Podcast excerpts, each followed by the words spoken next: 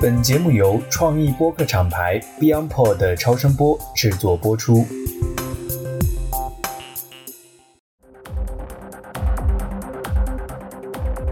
观察热评，洞察人性，欢迎收听真评论类播客节目《热评观察室》，我是直立行走的阿飞。上一期节目我们聊了关于微博的一些热评，所以今天我们从知乎的评论区聊起。因为知乎本身就是一个问答型的社区，所以我觉得回答本身也就是一种评论。前段时间我看到了一个问题特别有意思。问的是 Chat GPT 有哪些神奇的使用方式？看到这个问题的第一瞬间，我脑海中浮现的可能是 AI 如何帮助人类减少繁重重复的劳动工作，或者是 AI 如何帮助艺术家提升他的艺术思维和想象力。结果点进去一看，我发现评论区点赞量最高的是一个叫点效级判断器的东西。要回答什么是点效级判断器，我们需要先来解答一下什么是点效级三个字。这三个字可是现在互联网兑现当中使用频率最高的三个字，被称为互联网兑现的三字经。所谓点，简单来说就是太经典了这意思；延展用法就是点中点。所谓孝，指的就是孝顺，但这边不是一个褒义词。这边的笑指的是一味的无脑拥护另外一个群体，这样的人就被称为是某孝子。所谓急就更简单了，就是着急了、破防了。这三个字其实不难理解，我来概括一下那条回答的大致内容，帮助大家更好的理解“点效急”这三个字一般会用在什么兑现的语境当中。比如说，一个用户输入了一段文字，他说。《原神》是一款很好的游戏，它的内容非常丰富，它的世界观非常庞大之类的。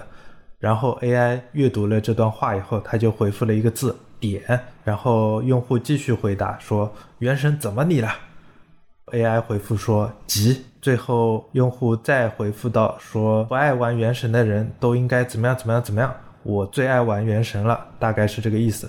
最后 AI 回答说：“笑。”这位答主就是通过与 ChatGPT 对话。设立了一系列的语言规则，最终生成了这样一个程序。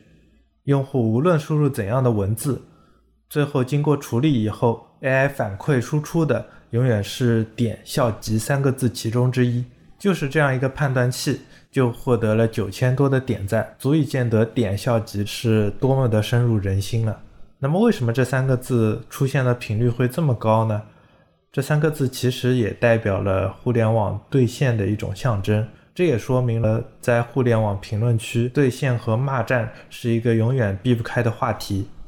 我们不妨来回顾一下互联网骂战的发展史。不知道大家有没有印象？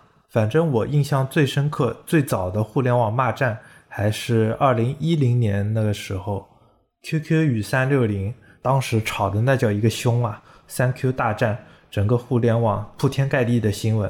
双方都是你来我往的新闻稿拉扯，再往后一点，可能就到了二零一二年左右，韩寒与方舟子非常激烈的撕逼，双方互甩证据，什么一千多页的证据都扯出来了。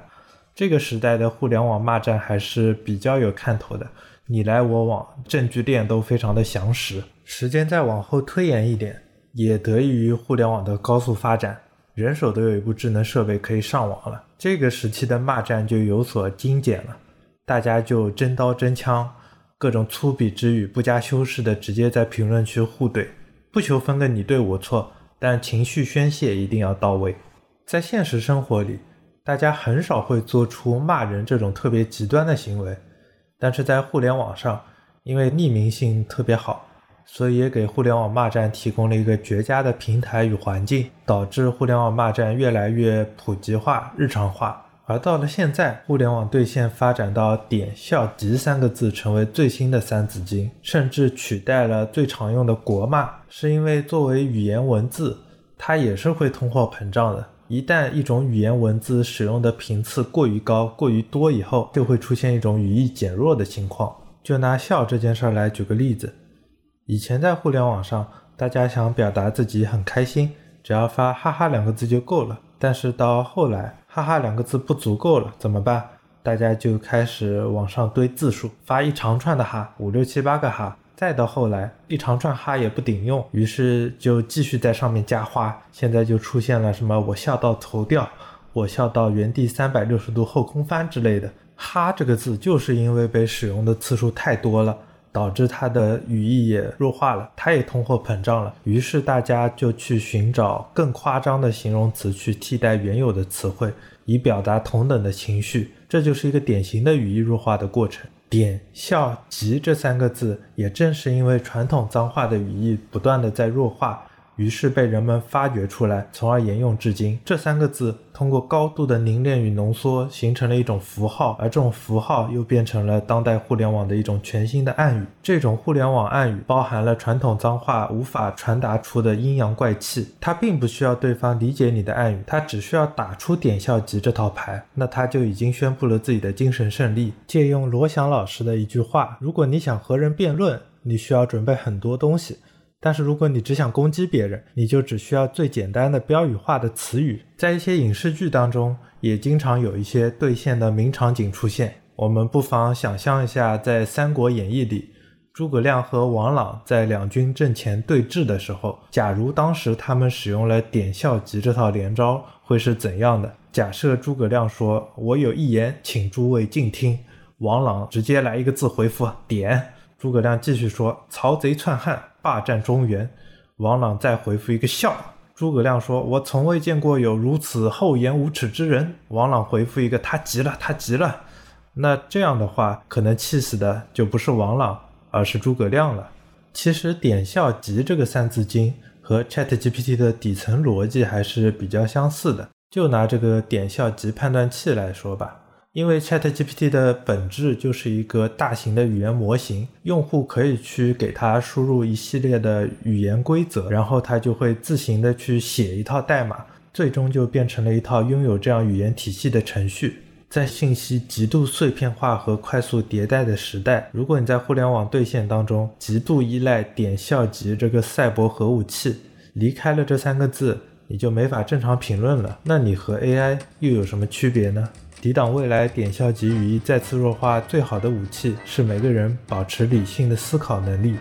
最后给大家推荐一条 B 站的视频，标题是关于抽象化的深度研究：为什么我们无法在网上好好说话？